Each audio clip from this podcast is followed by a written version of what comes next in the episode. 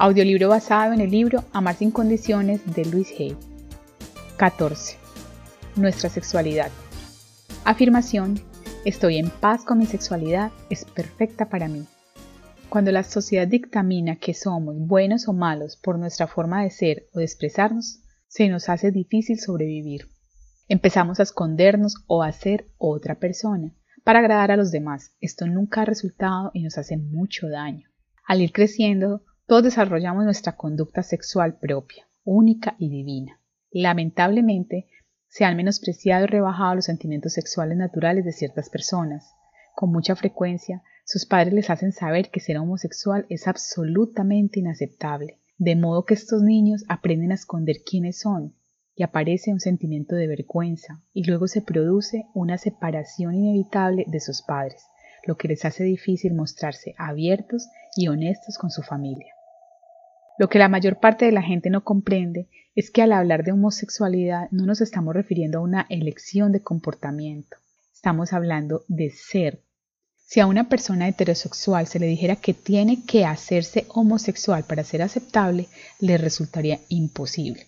Sin embargo, la sociedad heterosexual con frecuencia supone que a los homosexuales les tiene que resultar fácil sencillamente cambiar, en lugar de aceptarse a sí mismos y también a los heterosexuales.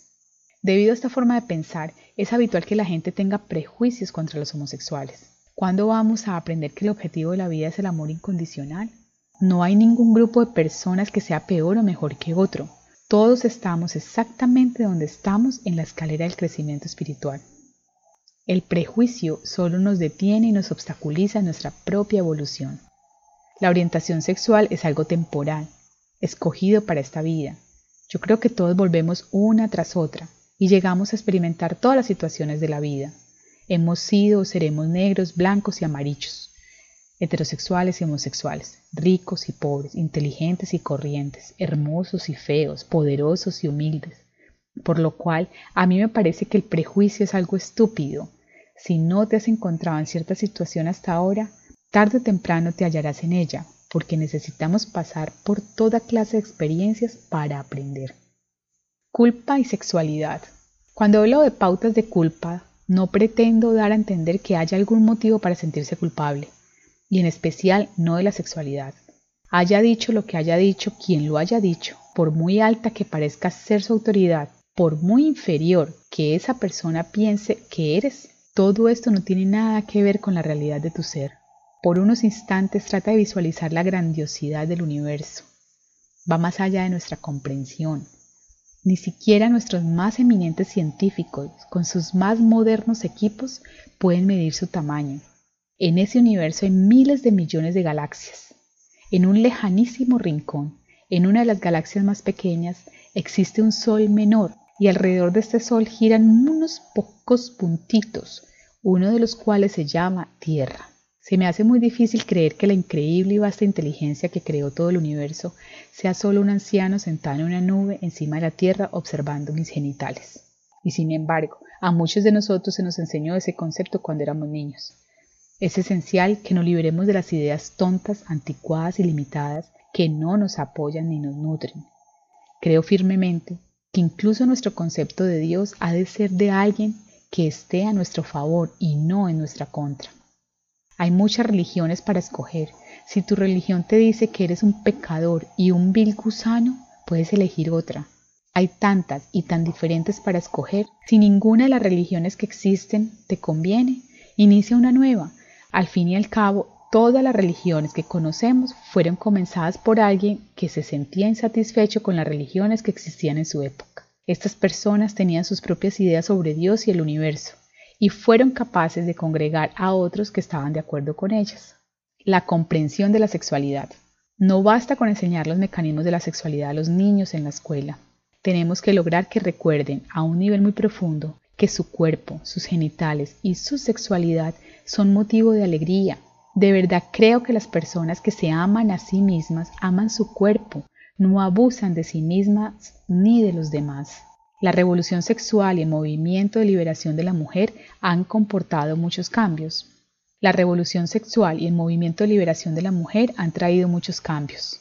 Los sexos se están aproximando. Estamos descubriendo que la mayoría de las diferencias no son físicas ni mentales, sino más bien culturales y sociales. Estamos en un momento de la historia en la que las mujeres van asumiendo cada vez más tareas y actitudes consideradas tradicionalmente masculinas.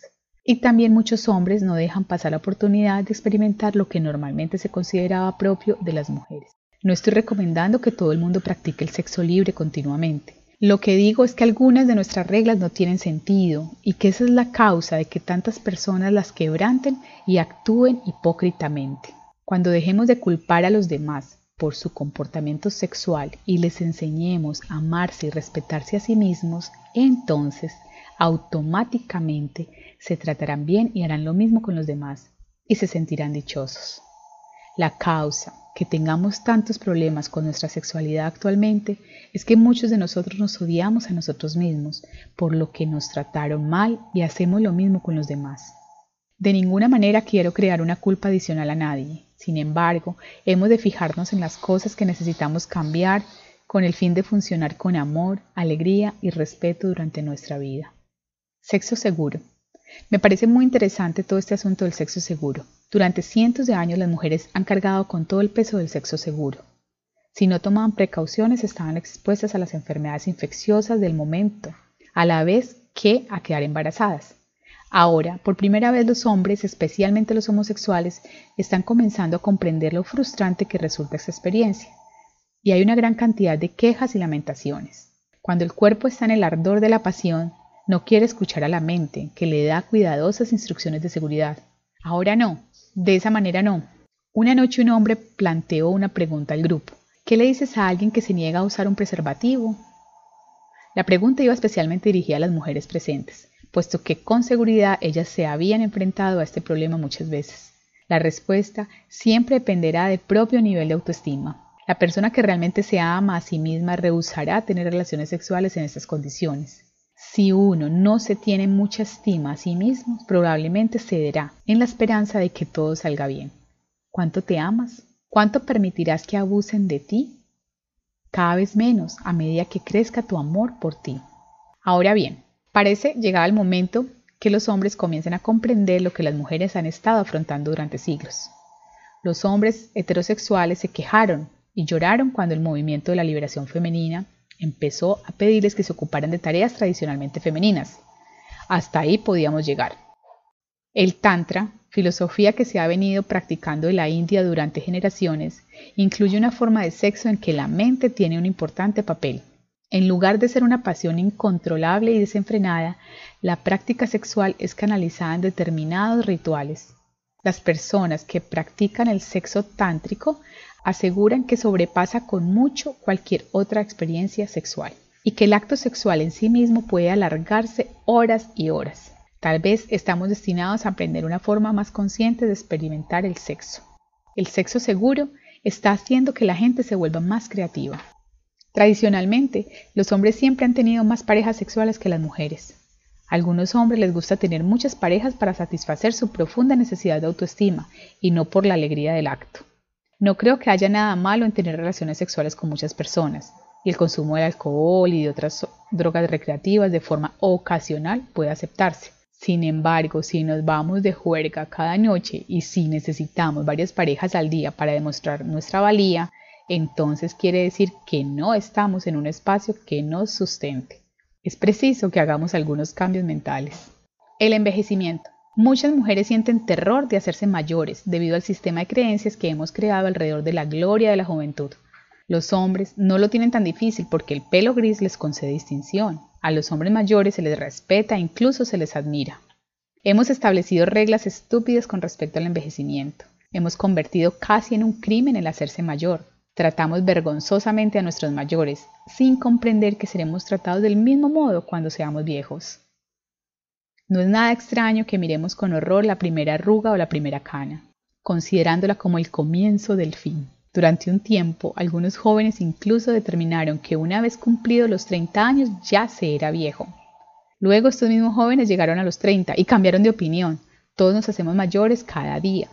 Estamos destinados a experimentar cada edad Ninguna es mejor que otra, solo diferentes. Cada edad tiene sus valores especiales. Cuando tenemos miedo a envejecer, En realidad nos estamos diciendo, yo no valgo nada, solo mi cuerpo tiene importancia. El cuerpo cambia. Piensa en todos los cuerpos que has tenido desde tu infancia. Nuestro espíritu, nuestra esencia permanece de vida en vida. No tenemos por qué aceptar todas nuestras pautas culturales. Poseemos la capacidad de ser quienes realmente somos, no lo que dicen de nosotros. Solo nosotros podemos dar sentido a nuestra identidad.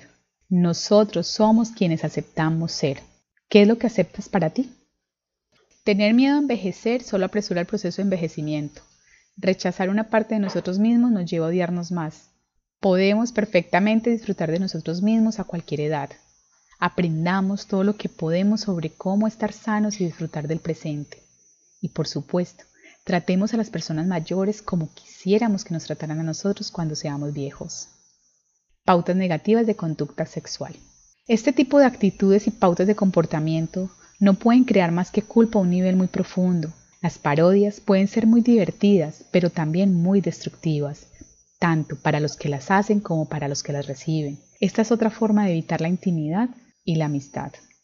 A mí me parece que las prácticas sadomasoquistas tienen muy poco que ver con la sexualidad y mucho que ver con la rabia contra los padres, especialmente contra el padre.